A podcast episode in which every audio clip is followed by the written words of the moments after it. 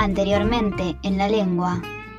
En realidad es una prueba piloto, como creo que ya dije al principio, o si no lo dije es porque ya lo grabé como más de cinco veces a esto, y en algún momento lo dije, pero va a ser una prueba piloto para ver algunas cuestiones, eh, pero lo voy a contar como capítulo para darle inicio a este nuevo podcast. Así que me trae, me trae muy contenta esto y creo que va a estar bueno. Es que no me gustaría reducir solamente a la lengua como órgano para deglutir alimentos o para poder modular las palabras y demás, sino solamente que eh, me gustaría poder dar esa, esa ese, ese, abanico que tiene el lenguaje humano, digamos, ¿no? El lenguaje y la forma de comunicar. Más que nada la comunicación, cómo nos podemos llegar a comunicar entre, entre pares y demás. Así que bueno, estoy muy contenta. Les voy adelantando algunas entrevistas. Voy a jugar un poco a ser eh, locutora o a ser entrevistadora, por más que nunca haya estudiado para eso. Acá estoy hablando, que es lo que creo que más me gusta hacer. Hablar y tomar mate son una de las cosas que más me gusta hacer y leer también. Así que voy a traer un poco de eso. Me sigan en las redes. Le creé un Instagram. No, esto ya es un montón. Por favor, un aplauso, señor productor. Muy bien, me encanta este, aplauso ficticio. Amo esa bizarreada que acabo de hacer. Pero llego hasta ese punto. Suscríbanse, dejen like y comenten. No, mentira. Por lo pronto, quédense. Esto va a estar bueno. O por lo menos en mi cabeza está bien, está bueno y va encaminado.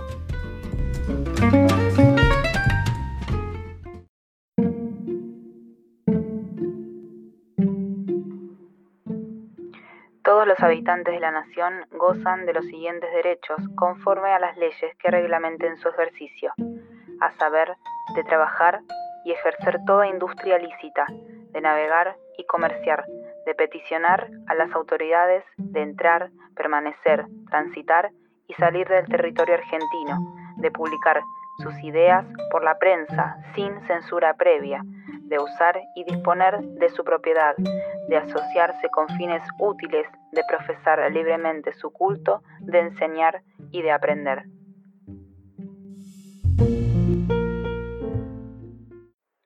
Bienvenidas, bienvenidos a otro capítulo de la lengua.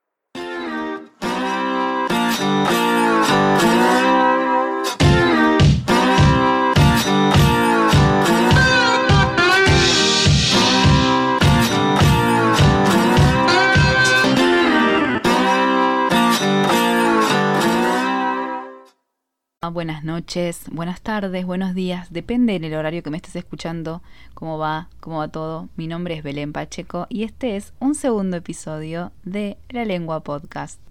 Estoy muy contenta de estar nuevamente. Sí, no se me va esto de, de, estar contenta. Es como que estoy muy ilusionada también con este proyecto que estoy llevando a cabo. Y seguramente también me estén escuchando mucho mejor. Y vamos a darle crédito a Gabriel, a Gaby eh, que me mandó este regalo en realidad. Es un regalo, es un micrófono que raja la tierra y que me permite poder expresarme mucho mejor. Gracias Gaby, te lo digo públicamente porque no puedo agradecer, o sea, no tengo manera de agradecerte esto que, este obsequio que me has mandado. Así que gracias por confiar, te voy a agradecer públicamente, aunque seguramente después me digas, ¿por qué lo hiciste? Bueno, sí, hay que agradecer, hay que agradecer eh, que que más que nada no, no lo material, sino esto de que crean en una, que crean en una, que crean en uno. Yo creo que eso, eso es lo que se tiene que agradecer y con estas pequeñas acciones eh, que son muy valiosas, alientan a que uno pueda, pueda de una manera confiar también eh, en nosotras mismas, en nosotros mismos, y bueno, y también puedan salir cosas buenas de eso, porque todo comienza con la confianza en uno y la confianza que también nos tienen los demás. Y, eso es muy importante. Así que quería agradecerte, Gaby, te hablo directamente a vos. Quería agradecerte, gracias. Seguramente se escuche súper bien. No voy a tener el problema que tuve anteriormente con el micrófono, que estuve pegada a la netbook. Parecía, no sé si vieron la la nota que le hizo Caja Negra a Elegante, si no conocen a Elegante, es un cantante justamente, no sé si es de trap, no sé si, no estoy muy en la onda, sepan disculpar, soy un poco, ya, ya me estoy yendo para los 30, imagínense que, que no estoy muy en la onda, pero es un rapero. No, rapero no se dice, rapero era Eminem.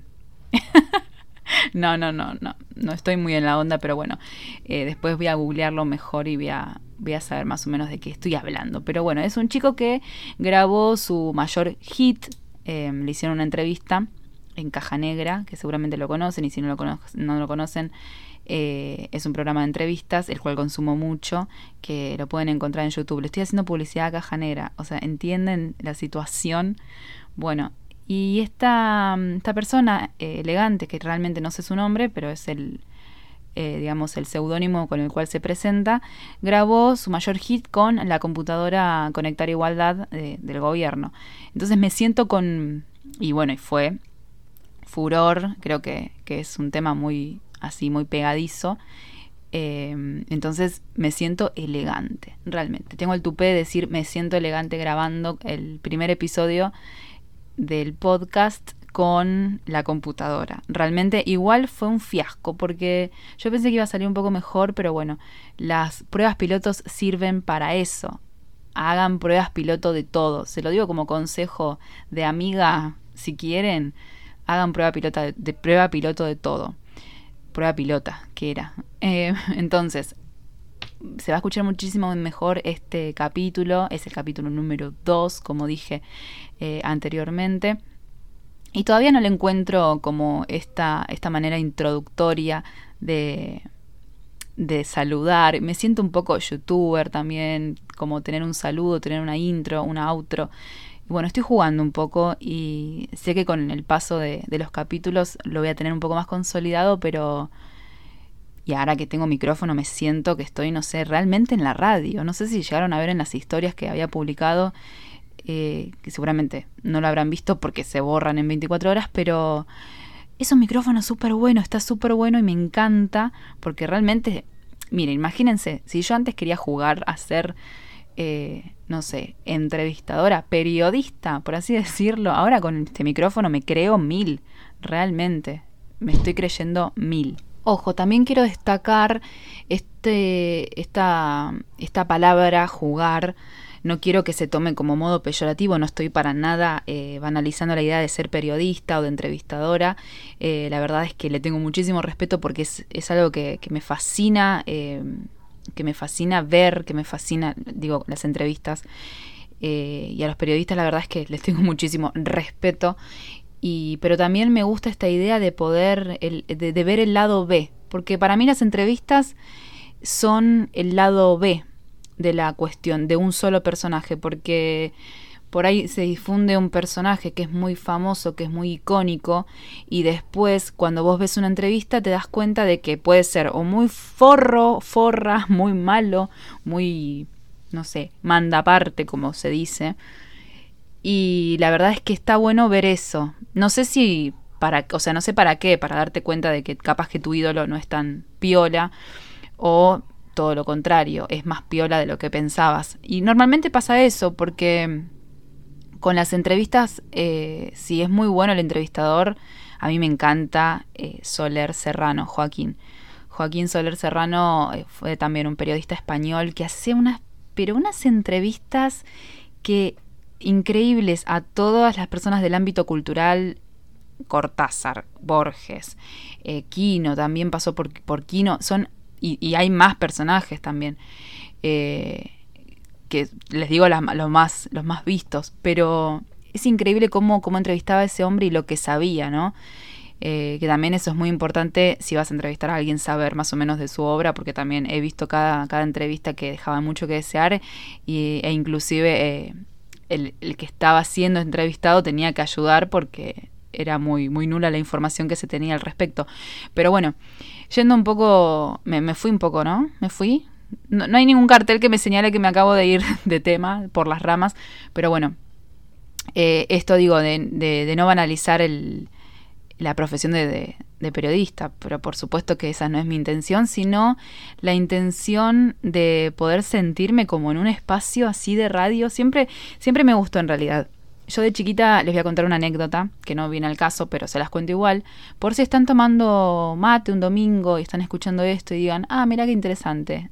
Dijo nadie nunca, no importa. Bueno, yo de chiquita había ido, eh, acá mi tío era estaba en una radio, justamente en una radio de barrio, y había ido, me habían ido, me acuerdo, era chiquita, tendría, no sé si siete años creo, y había ido y había conocido el espacio de la radio. Ese fue mi primer acercamiento a esto que me gusta, que es raro porque no, ya les digo, no sé, no sé si les dije en realidad, todavía no, no di mucha información sobre mí, pero yo quería ser veterinaria y jugaba a ser veterinaria realmente, pero con 5, 6, 7 años. Ahora tengo 26 y juego a ser entrevistadora, periodista, tengo un programa de radio, si se quiere, el, el podcast es The New, The New Radio, la nueva radio, si se quiere.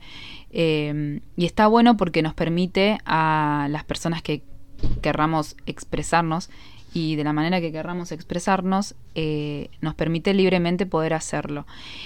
Sí, bueno, si, si se si se preguntan qué pasó con mi yo de los siete años en la radio, nada, dije un, me acuerdo que había dicho un saludo para mi mamá y nada, y después ya está. Y me recopio con eso, con esa idea de, poder hablar y que salga por lo menos a todas las personas que, que lo estaban escuchando, ¿no? Era algo, algo muy loco. Y aparte siendo niña es como que te potencia más la, el, el juego. Y había dicho eso solamente y después me vine re contenta con, con sí, escuchaste, me escucharon en la radio, me acuerdo que también me estaban escuchando mis abuelos. Fue un rollo bastante, bastante copado y la ilusión también de que, de, siendo niña, ¿no? Estar en un espacio de adultos normalmente y, y poder que salir, que tu voz salga por la radio realmente, porque era una radio, eh, por donde está emitiendo. Nada, es súper loco y, y está bueno y te potencia. Obviamente ahora sí estoy jugando, porque bueno, en ese entonces fui de colada que soy cara dura, pero fui a molestarlo a mi tío en realidad para que me haga hablar en la radio, imagínense, tan acuariana que duele. Después vamos a hablar de los signos también. Tengo tantas cosas que decir, tantas cosas que hablar. Bueno, en fin, vamos a lo que nos compete. Eh, lo que estaba hablando anteriormente de esto de que tenemos la capacidad de poder expresar lo que nosotros queremos y de la manera que nosotros queremos y nosotras queremos y que también tenemos estas herramientas, por ejemplo el podcast, los videos de YouTube, hoy en día está muy en auge esto de, las redes sociales, los influencers y demás. Pero vamos un poco más a lo técnico, hoy me levanté bastante republicana y en la introducción hice, eh, leí mejor dicho, el artículo 14 de la Constitución Nacional Argentina. Si bien la Constitución está colmada, colmadísima. La tengo acá presente. Creo que todos tienen, aparte de la Biblia, la Constitución Nacional Argentina en sus bibliotecas. Y también va un poco de la mano, ¿eh? Eso va un poco de la mano porque aparece Dios en el preámbulo. Bueno, bien. Entonces, eh, lo que dice el, artículo 14, ¿por qué elegí el artículo 14? Justamente porque habla de la libertad de expresión.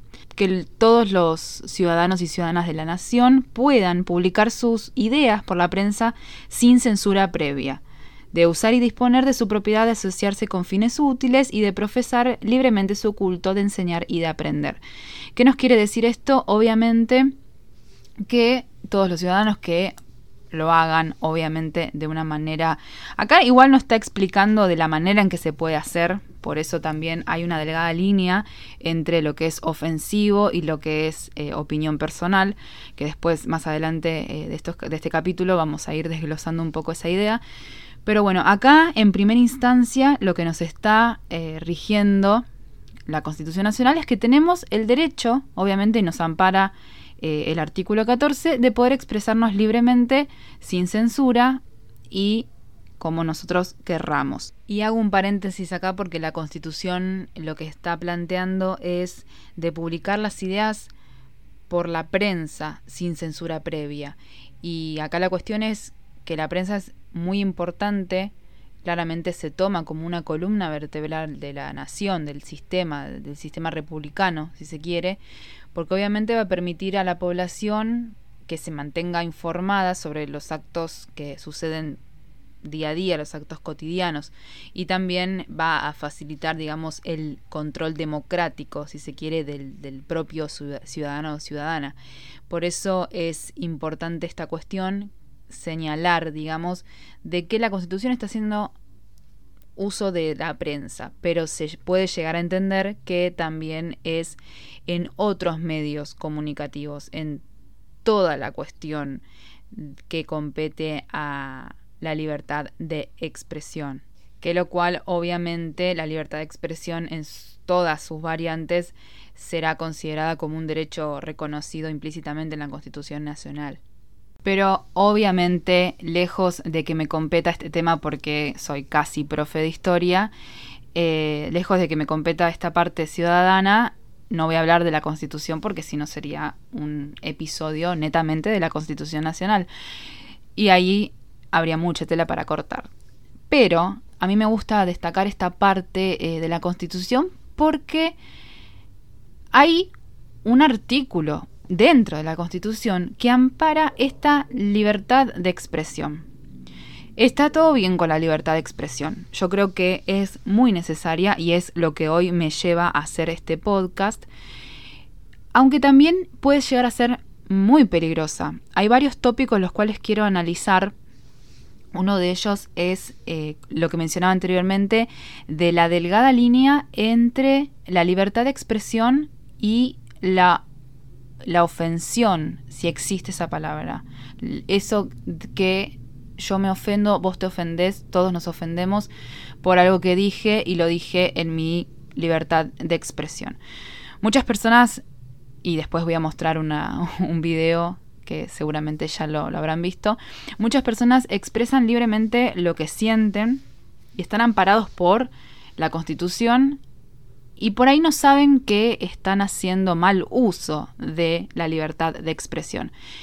Y, aunque acá en el artículo no lo mencione, no hay, yo creo que queda a libre albedrío esto de poder expresarse porque claramente la libertad de expresión denota un cierto individualismo, si se quiere, a la hora de poder comunicar nuestras ideas. Si se tiene en cuenta o no la opinión de los demás, obviamente va a depender del que o la que esté expresando su opinión. Pero lo que quiero destacar en este, en este sentido es que se han dicho muchas cosas horribles y de, o sea, por libertad de expresión. Se han dicho cosas totalmente dañinas para un otro, para una otra, solo porque es libertad de expresión. Y ahí aparece nuestro querido Capusoto con su personaje Reinaldo Hilton y nos dice lo siguiente. Quienes amamos los valores republicanos, amamos la libertad de expresión. Pero qué hermosa camisa, qué camisa hermosa, desde sus colores, su forma, una gran camisa. Porque en el ámbito de una república, de una verdadera república, hay que alentar a expresarse, expresarse lo más posible. Miren, miren, miren. Tengo aspirinetas. Tengo aspirinetas. Por supuesto que esto a veces puede traernos problemas. Hola, hola, hola, hola. Esa camisa es de homosexual pobre.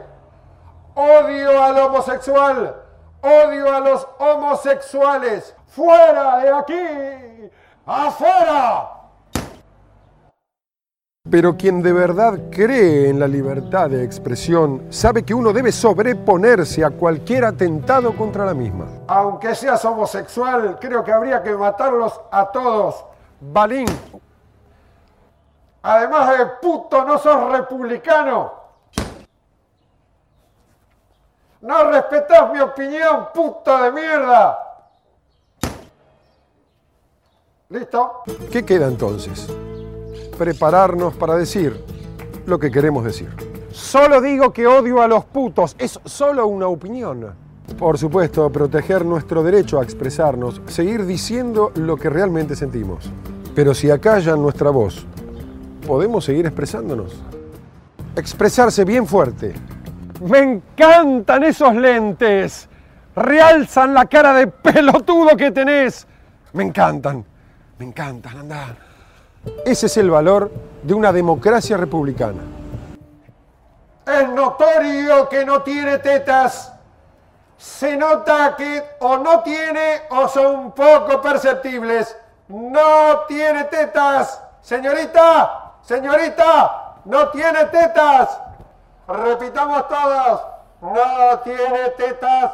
No tiene tetas. No tiene tetas. Muy bien. Ahora que lo escuchó hablar de lo que dijo, diga usted lo que dice, que opina, en una opinión que puede mandar a esta dirección de mail con correo electrónico que figura acá abajo. Necesitamos su opinión. Sea libre de opinar su opinión opinando. Es genial este personaje realmente porque es tal cual, es tal cual, como dice otro personaje de él. Eh, traigo colación a Capuzoto porque realmente es muy visto y aparte hay muchos personajes los cuales es tal cual, literal, es ejemplifican muy bien a varios actores sociales eh, en esta sociedad, ¿no? Valga la redundancia.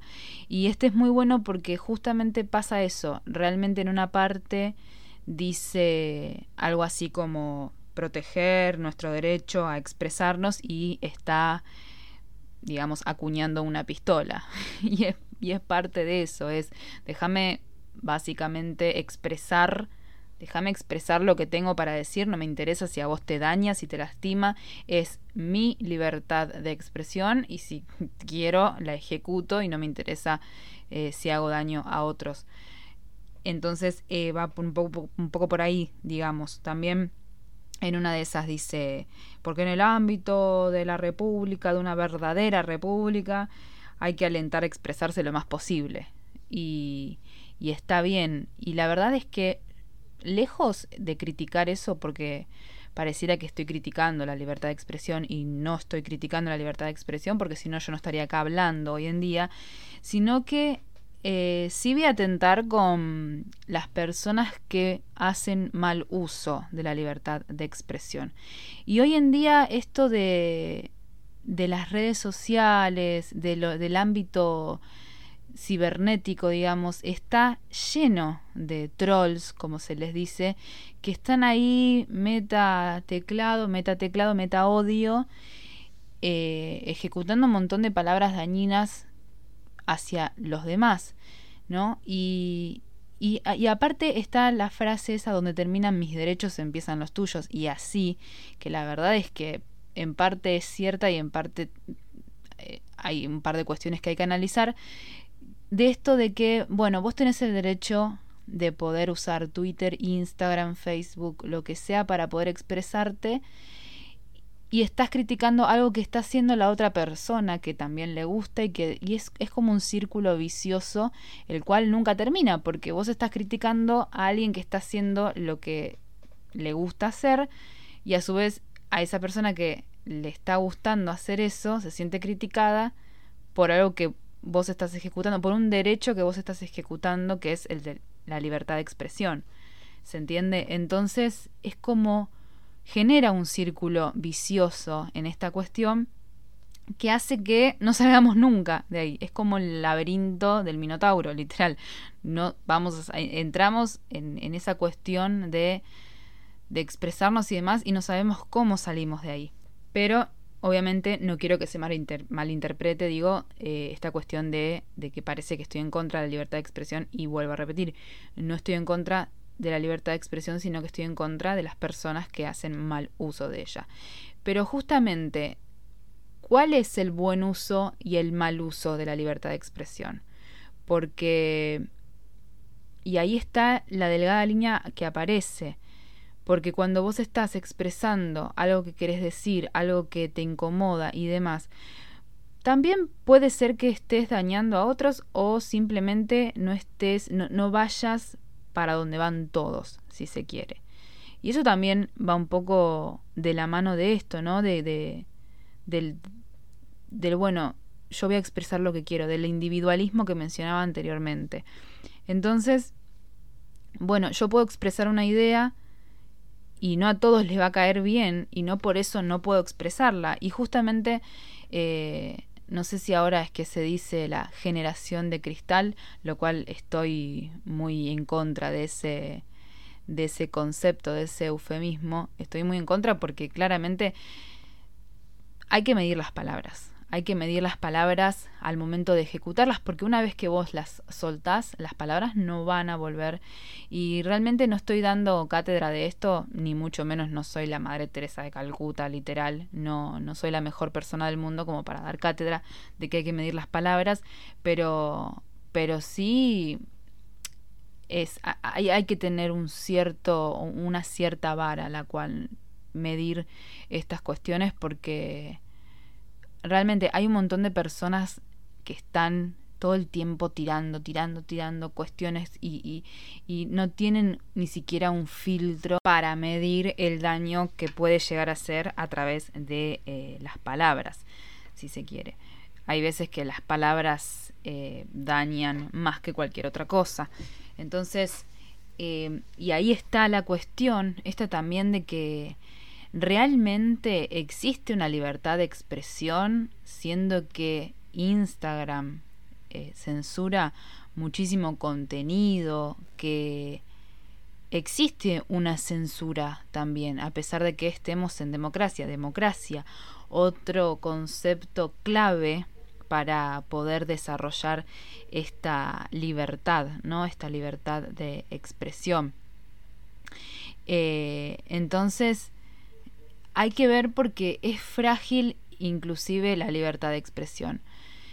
Eh, en contraposición con todo lo que vengo diciendo, también creo que hay eh, esta fragilidad, ¿no? Entre lo que es la democracia, entre lo que son las libertades individuales, eh, también las libertades que, que, uno puede hacer en grupo, también colectivas y demás. existe una cierta censura.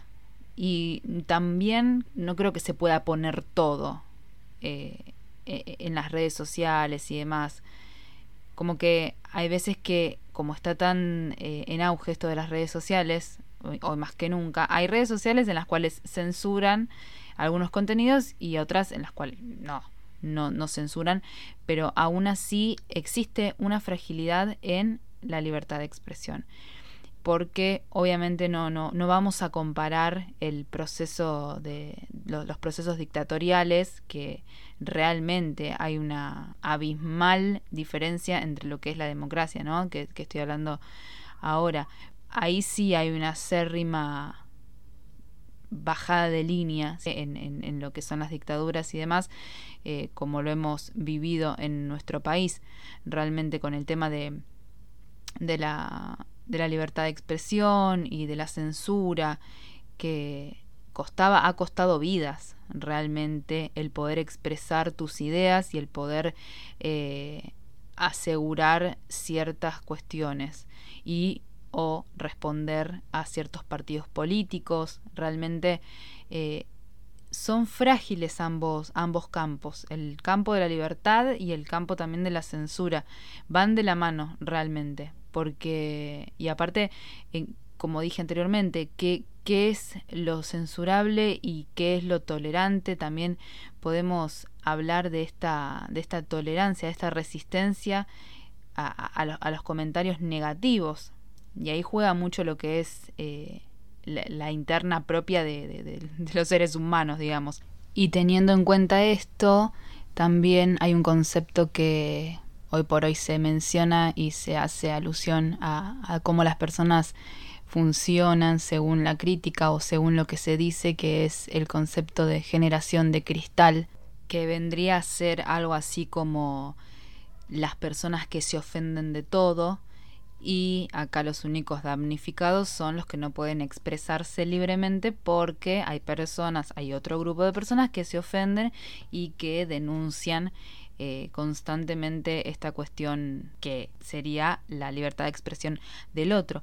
Por eso mm, yo estoy en contra, obviamente, de, de, hacer uso de esa de ese eufemismo de generación de cristal porque justamente ya hay ciertas cosas que no se pueden o no se deben decir.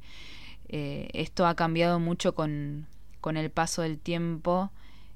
lo, lo, que se tiene para decir y lo que se sigue diciendo y lo que no. Hay chistes que, por ejemplo, ya no da a decirlos porque no sé si, si, si caben en, en este contexto. no, yo creo que, que hoy en día un programa, por ejemplo, de show match, los que hacían video match, que eran programas súper misóginos y, y súper también eh, burlones o muy satíricos al momento de, reírse de otras personas, yo creo que hoy en día no se debe hacer eso. Y si hay un programa que haga eso hoy en día, hoy por hoy, por más que esté enmarcado en la Constitución Nacional, la verdad es que no va, va a ser sumamente denunciado y estoy segura de eso. Por eso, a medida de que los tiempos van cambiando, yo creo que la libertad de expresión se tiene que ir adecuando a esos, a esos campos porque justamente ya hay algunas cosas que no dan para decir por más que te ampare el artículo 14 que escuchábamos al principio. Eh, entonces, yo creo que va por ese lado también la cuestión de la tolerancia eh, hacia, hacia un otro. Y lejos de, de creerme la, la, la, mujer más tolerante del mundo, no, no estoy queriendo decir que, que sea tolerante y demás, eh, o no estoy dando cátedra de esto, quiero decir, no, no soy la persona indicada como para hablar de, de, tolerancia y demás, pero pero bueno, está esto de, del uso de las palabras que, que, pueden dañar a un otro, de palabras o acciones. Eh, son, digamos, las palabras y las acciones son tan dañinas por igual.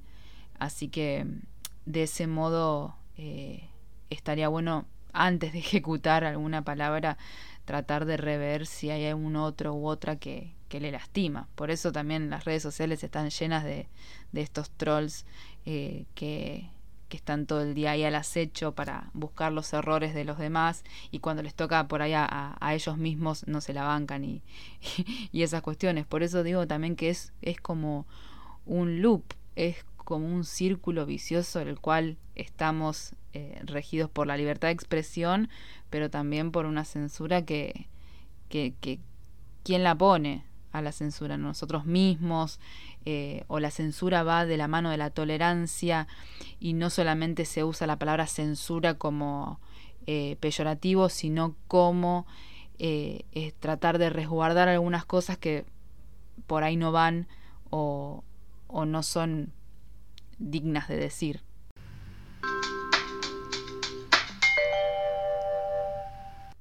También creo que esta cuestión de la libertad de expresión está, está tan ligada con, con lo que son lo, lo, los sentimientos que, que, afloran al momento de hablar de dictadura o hablar de, de, épocas oscuras, de Dark Age, si se quiere, de esta época eh, oscura que, que, hemos vivido como país, el cual eh, también se llevaron a cabo un montón de sucesos que ponían en la cuerda floja la libertad de expresión, las libertades individuales de cada persona por creer una cierta ideología, por tener una cierta ideología, perdón, o simplemente por el hecho de, publicar libros. Se han quemado, pero millones de libros durante la dictadura porque se jactaban de subversivos. Se ha quemado García Márquez, Cortázar, Galeano, por más que haya sido poesía o haya sido eh, una, una prosa bastante metafórica, si a la dictadura no le convenía esta cuestión y no, no les iba a temblar el pulso para tirar fuego contra todo eso. Y tenemos un video de cómo la dictadura argentina quemó millones de libros considerados subversivos. Tras el golpe militar de 1976, además de la persecución, tortura y desaparición forzada de miles de argentinos, el gobierno de facto ordenó la quema y destrucción de cualquier material que atentara contra el nuevo orden. Todo texto que tuviera entre sus líneas ideas marxistas, comunistas o que incomodara a los militares debía ser eliminado. La quema de libros fue parte del plan de reconstrucción cultural de la nación, que prohibía la lectura del material considerado subversivo. El 29 de abril de 1976, en la ciudad de Córdoba, el ejército echó al fuego obras de Gabriel García Márquez, Eduardo Galeano, Julio Cortázar y Pablo Neruda, entre otros. El 27 de febrero de 1977, el ejército lanzó a la hoguera 90.000 libros de la editorial universitaria de Buenos Aires, Eudeva. Hasta la destrucción de los textos, la empresa contaba con una excelente producción literaria. El contenido del material bibliográfico resultaba incómodo para la dictadura y la existencia misma de la compañía editorial fue considerada una amenaza para el plan cultural del gobierno militar. El 26 de junio de 1980 se llevó a cabo la mayor quema de libros de la dictadura argentina. En Sarandí, provincia de Buenos Aires, militares lanzaron al fuego un millón y medio de libros. La destrucción de textos es una práctica común no solo de las dictaduras, sino de la derecha internacional que ha buscado eliminar cualquier idea de resistencia y rebelión para asumir en la ignorancia y la oscuridad a los pueblos.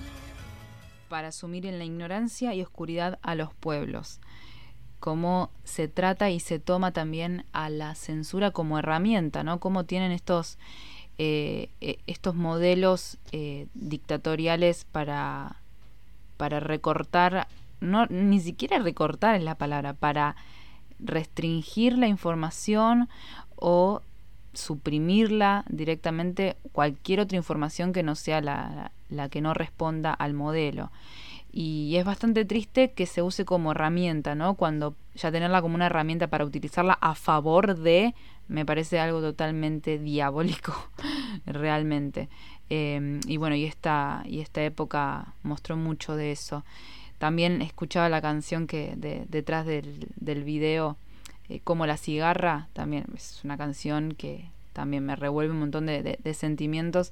Y, y como también ¿no? los artistas eh, durante eh, la, dictadura tuvieron que irse, exiliarse eh, o dejar de hacer lo que estaban haciendo, dejar de expresarse, aunque el artista siempre busca la manera de, de, sortear eso y, tiene la capacidad de tener ese, ese poder de resiliencia como para poder salir a flote de, de estas circunstancias y poder ir por otro lado y no dejar de hacer lo que, lo que estaban haciendo, por más que eh, la censura estaba muy latente en ese momento y pateó mucho a lo que fue la libertad de expresión. Por eso también yo creo que la libertad de expresión tiene esa cosa que hoy en día eh, como que no, no, es como hay mucha libertad de expresión, como que todos están tirando, tirando, tirando, tirando todo lo que se le viene a la mente, como el personaje de Capuzotto, pero porque hubo un proceso el cual no se podía ni siquiera hacer o no se podía ni siquiera pensar eh, en hacerlo. Entonces, como que juega con, con, con esa, esa moralidad de poder decir lo que se quiera en cualquier momento, porque hubo un tiempo en el cual no se podía decir.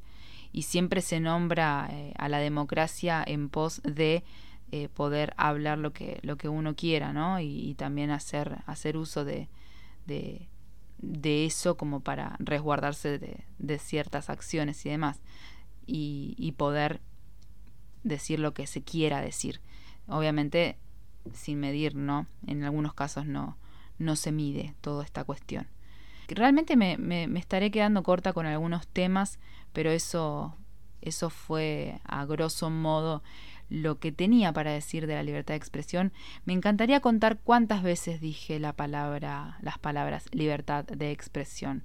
Después no sé si soy tan obse como para contarlas cuántas veces dije, pero sé que las dije un montón. Espero que, que haya quedado claro, por lo menos de qué quería hablar. Eh, yo creo que, que, fue lo que, lo que pude expresar y que me pareció bien expresar todo eso, porque es mi libertad de expresión y es lo que yo quiero decir, ¿ok? No había entendido nada. no había entendido nada. Pero bueno, eh, así que eso es todo por hoy. Eh, fue un capítulo bastante, bastante controvertido, si se quiere, por los tópicos que he tomado. Sinceramente no los he abordado eh, de la manera en que se merece abordar, como lo es una dictadura, como lo son conceptos como democracia, la constitución. Estos conceptos necesitan y merecen otros capítulos para seguir hablando porque son temas muy interesantes y aparte son temas que me competen por eh, la cuestión histórica ¿no? que los aborda. Así que bueno, espero que hayan disfrutado este capítulo tanto como yo. A mí la verdad es que me encanta hablar de estos temas más que nada porque, porque los he estudiado en algún momento en lo que es la carrera y la verdad es que me han tocado muy de cerca a pesar de que no haya vivido esa época, pero me, me interpela muchísimo, así que, que, fue un gusto también poder expresarlos acá. Como dije, si bien eh, los toqué muy por arriba, eh, son temas que merecen tener más extensión, pero bueno, creo que, que ya está la duración de este capítulo, o por lo menos por los recortes que estoy viendo, ya va a cumplir el capítulo una extensión deseada. Así que bueno, los y las despido, despido eh, a todos por ahí, a todas. La verdad es que la pasé muy bien, hablando de cosas como... Así que sin más para decir, que en realidad voy a seguir diciendo en otros capítulos, pero por el momento ya no tengo más nada para decir, solamente que les agradezco que hayan estado ahí, que si llegaron hasta acá, hasta esta instancia, eh, háganmelo saber porque quiero saber quién se quedó hasta esta instancia. Eh, pueden dejar sus mensajes o sus críticas, porque no, son bienvenidas, eh, o también sus sugerencias para hablar en la lengua.podcast y me, vendría bien también un par de, de cuestiones eh, por ahí más técnicas o por ahí de contenido y demás. Si quieren o si tienen alguna sugerencia, la pueden dejar por ahí en los comentarios, seguramente que voy a subir en este capítulo. Así que bueno, muchísimas gracias por estar de ese lado, les agradezco.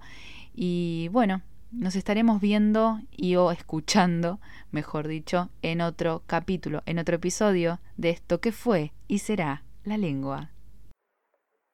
Esto que fue y será, acabo de decir, creo que se lo robé a alguien esa frase. Sí. A de Masterchef. de Masterchef me parece que era. Sí, Santiago del Moro lo decía. En esto que fue y será Masterchef Celebrity tengo como que encontrar un, un outro, ¿no?